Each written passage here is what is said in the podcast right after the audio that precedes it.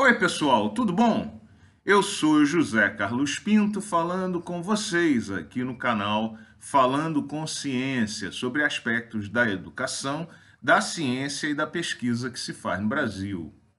Eu não sei se você está acompanhando, mas a hashtag Living Academia ou Deixando a Academia cresceu tanto nos últimos meses que ganhou as páginas de revistas com excelentes reputações, como por exemplo a Nature, e dos jornais de grande circulação. Basicamente, tem sido observado um aumento sem precedentes de pedidos de demissão de jovens pesquisadores no meio da carreira, em torno dos 40 anos, nos países do norte, principalmente Europa, Estados Unidos e Canadá, para trabalharem em centros privados de investigação ou em empresas de consultoria. Quando deixam a academia, esses profissionais, esses jovens pesquisadores, postam mensagens no Twitter com a hashtag Living Academia. Segundo a reportagem da revista Nature, cerca de dois terços, dois terços é muito, dos professores e acadêmicos nessa faixa etária e nesse momento profissional estão insatisfeitos ou muito insatisfeitos com a vida profissional que estão levando.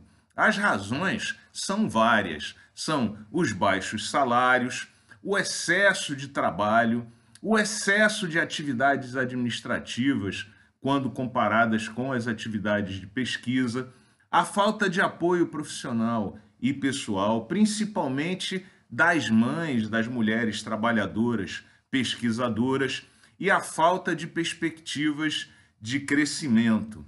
Já se discute, inclusive, a falta de professores na Europa, nos Estados Unidos e no Canadá, porque com a aposentadoria dos professores mais velhos, faltarão profissionais nessa faixa etária para ocupar esse espaço e vários governos nacionais desses países já estão preocupados com esse tema.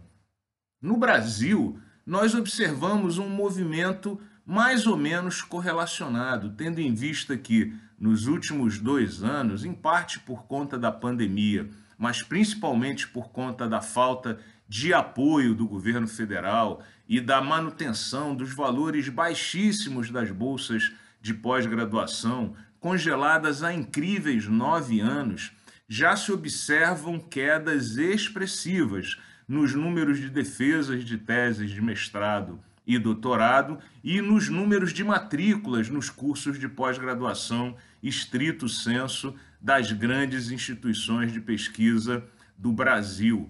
Portanto, também no Brasil, a perspectiva nesse momento é de formarmos menos gente para a academia no futuro próximo.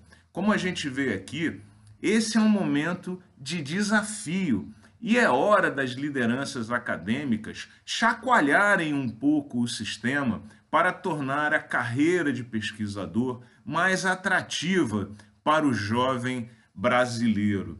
Se nós não fizermos isso, sobrarão apenas os aficionados ou os voluntários fazendo pesquisa mas a pesquisa precisa ser feita por gente bem treinada e feliz, e não exatamente por voluntários. Está na hora das lideranças acadêmicas pensarem no futuro da formação das jovens gerações de pesquisadores no Brasil. Um grande abraço e até o próximo vídeo.